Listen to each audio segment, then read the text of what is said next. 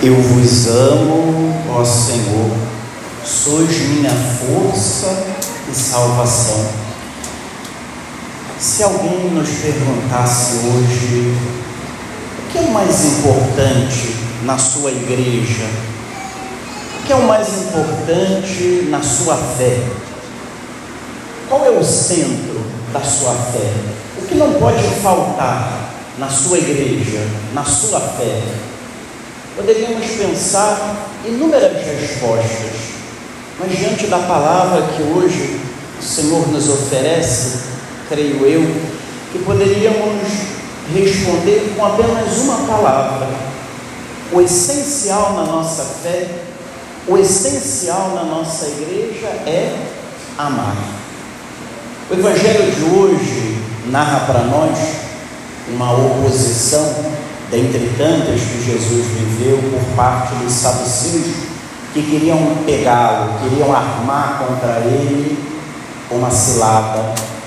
Diante de tantas leis nas quais os judeus precisavam viver, eles desejam encontrar o centro, o que é o mais importante. E o Senhor Jesus, com toda serenidade, traz para eles e para todos nós qual é o centro, qual é o núcleo da nossa fé? O primeiro mandamento: amarás o Senhor teu Deus de todo o teu coração, de toda a tua alma e de todo o entendimento.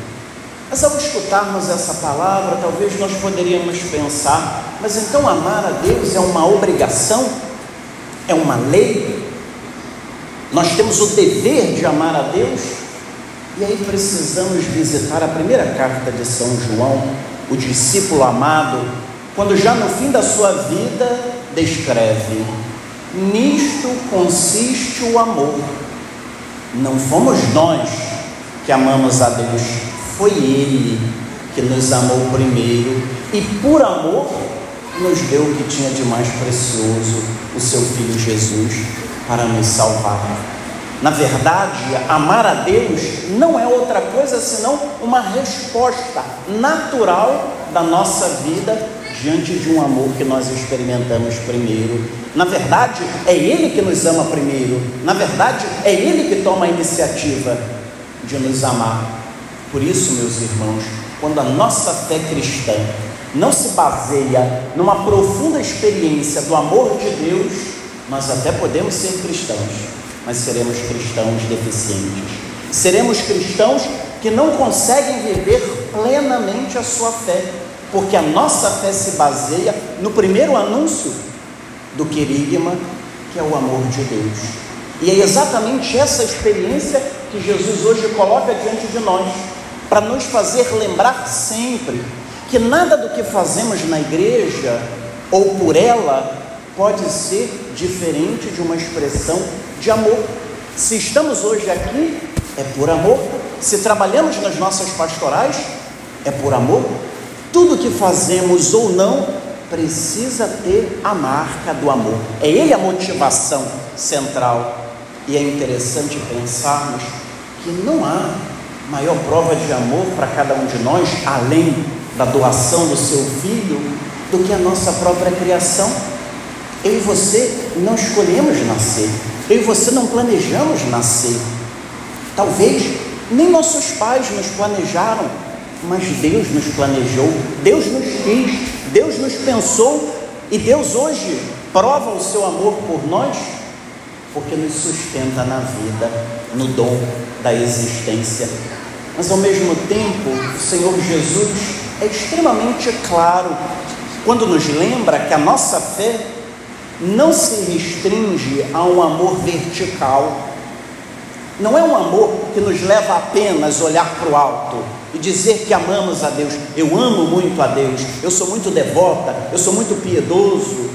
Não, não é um amor apenas vertical, mas é também um amor horizontal, porque é um amor que alcança o outro. É um amor que se destina a quem está à frente, a quem está atrás, a quem está ao lado. O segundo mandamento é semelhante a esse: amarás ao teu próximo como a ti mesmo. Diante dessa palavra, poderíamos inclusive dizer que o amor cristão, o verdadeiro amor teológico que brota do coração profundo do Pai, é um amor tridimensional. É um amor que se destina a Deus, a nós e aos outros. Esse é o amor cristão. Não é um amor que se destina apenas a alguns, até porque o Senhor Jesus no Evangelho nos lembra que seremos filhos do Pai do céu quando formos capazes de amar a todos, para que sejamos iguais ao Pai, que faz nascer o sol sobre maus e bons, faz cair a chuva sobre justos e injustos. Quando entramos na lógica de Deus, na lógica do amor de Deus, aí nós seremos capazes de amar como Ele. E é preciso que nos lembremos sempre, meus irmãos, que não é possível também amar os outros quando não nos amamos. O amor a nós mesmos é modelo, é condição para o amor ao próximo, faz parte da dinâmica do Evangelho. E é preciso que também nos lembremos que Deus não nos ama de forma abstrata, Deus não nos ama com belos discursos, com belas mensagens, não. Deus nos ama concretamente. Foi exatamente o que ouvimos na primeira leitura, quando Deus recordava ao povo de Israel que experimentou o seu amor, inclusive no exílio, inclusive no Egito, inclusive na escravidão.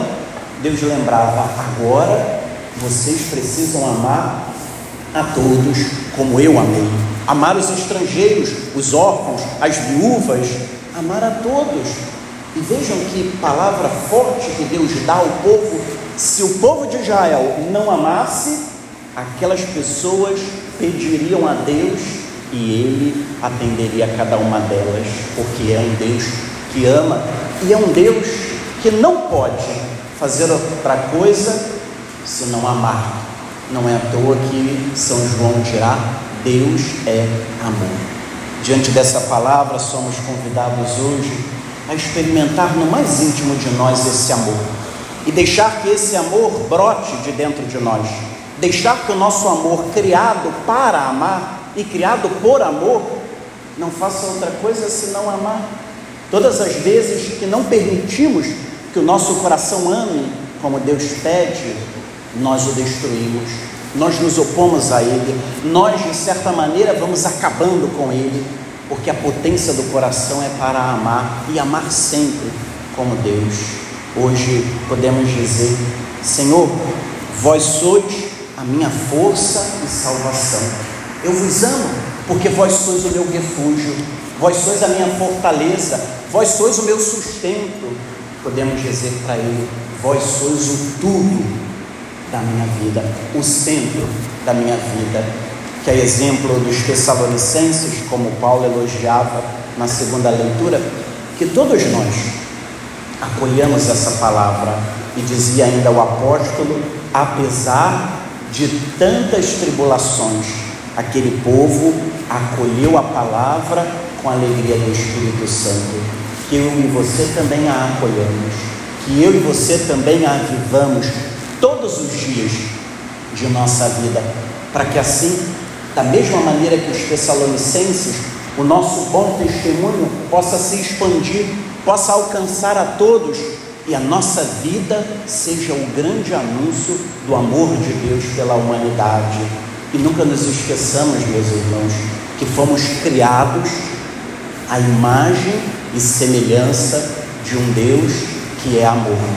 A nossa vida é marcada desde o início pelo amor.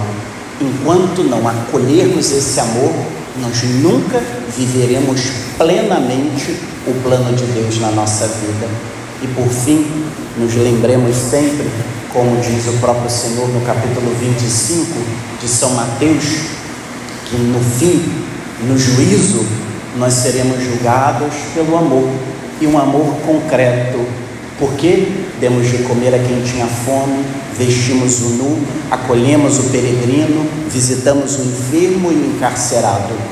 O Senhor dirá: Todas as vezes que fizestes isso ao menor dos meus irmãos, foi a mim que o fizestes.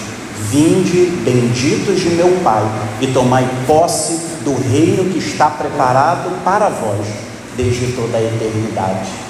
Que São João da Cruz interceda por nós e nos ajude a nunca nos esquecer que, de fato, no entardecer da vida, todos nós seremos julgados pelo amor.